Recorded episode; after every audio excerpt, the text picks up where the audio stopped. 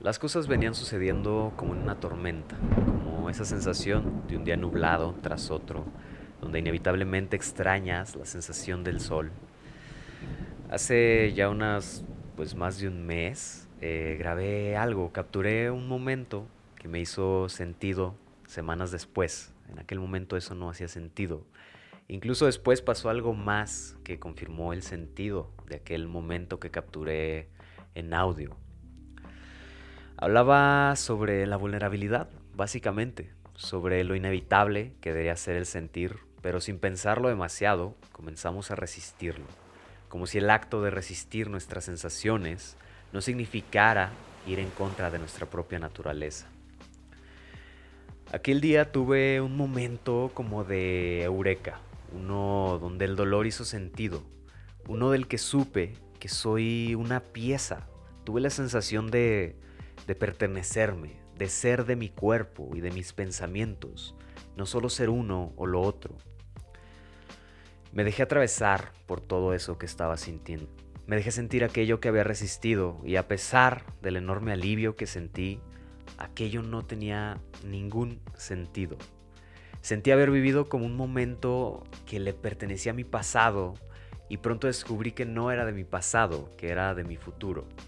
Después de eso vinieron como pequeños momentos.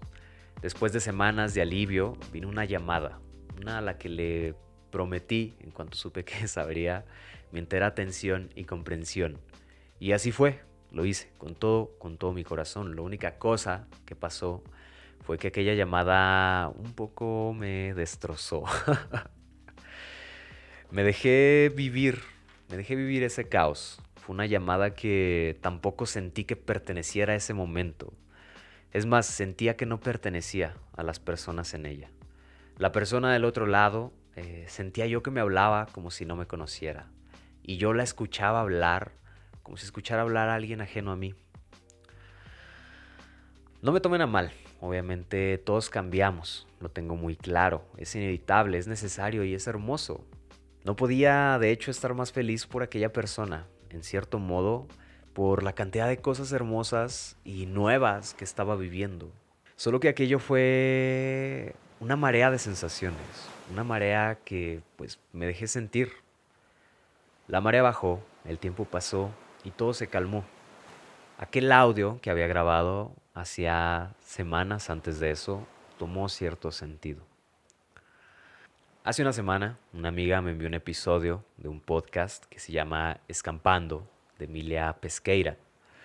Conecté de inmediato con Emilia. En aquel episodio, Emilia citó una frase que dice, lo siento mucho todo y esto no es una disculpa.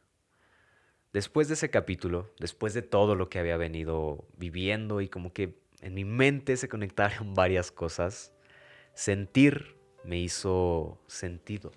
Recordé cómo para mí sentir siempre fue un problema, porque lo ignoré, porque lo resistí, porque busqué ser esta figura a la que no lo atraviesa nada, a la que nada le duele.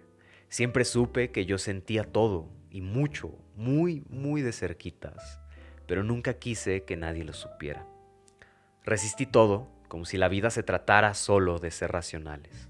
Lo resistí y nunca, nunca sané nada porque me volví ajeno a ese ser que sentía, a ese cuerpo que no resistía, porque debía encajar en un mundo que se sentía como que hacía lo imposible para que nos deshiciéramos de nuestra humanidad.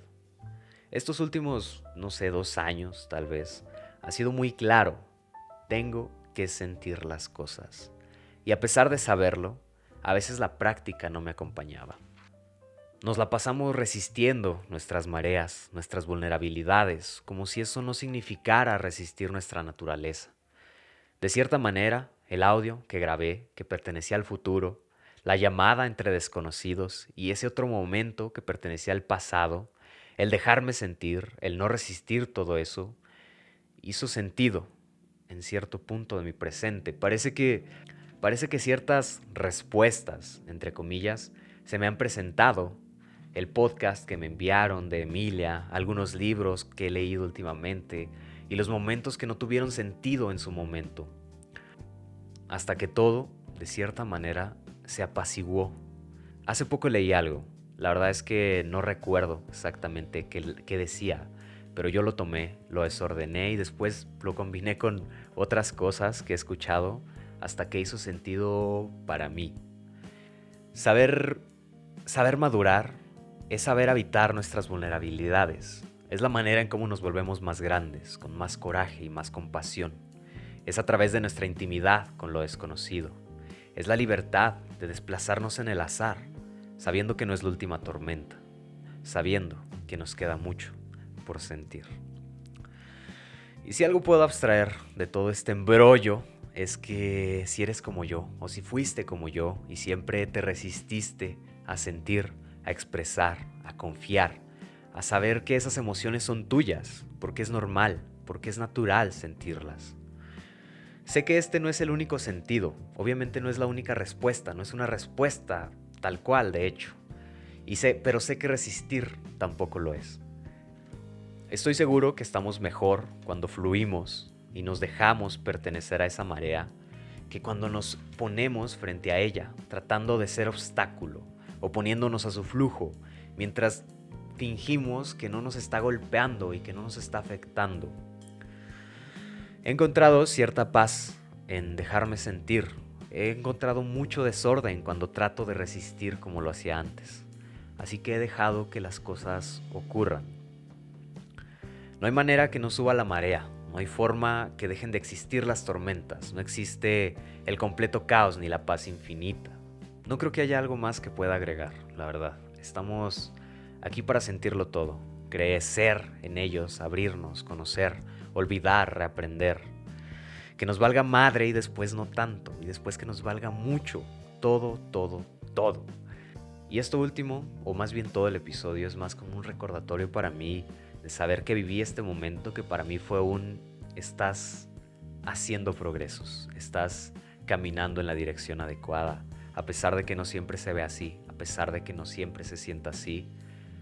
El hecho de haberme permitido ir a terapia por primera vez, el hecho de dejarme sentir, el hecho de saber que puedo hacer estas cosas de las que no me creía capaz, por simples que sean, me hace saber, me hace recordar que estoy haciendo progresos y que estoy haciendo progresos. Igual no quiero caer en una mala idea del progreso.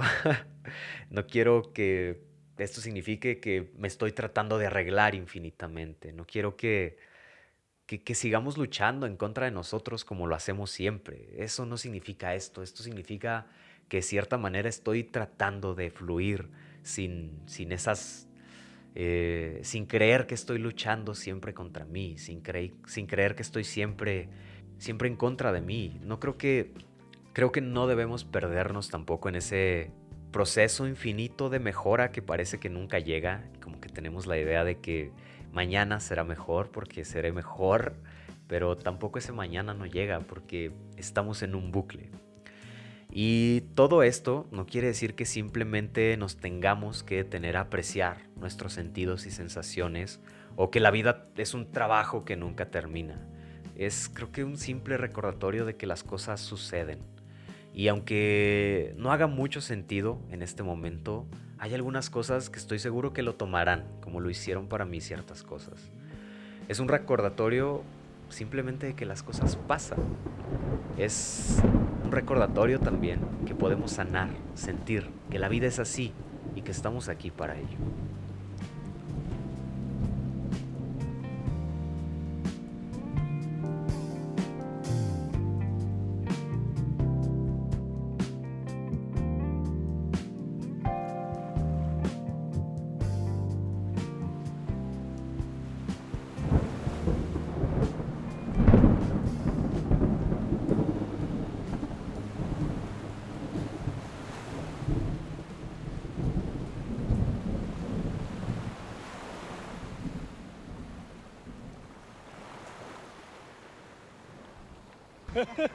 Mucho cuidado, oiga. Por mí que me traiga un cafecito y unos panes porque todo mojado. Ando todo mojado ya.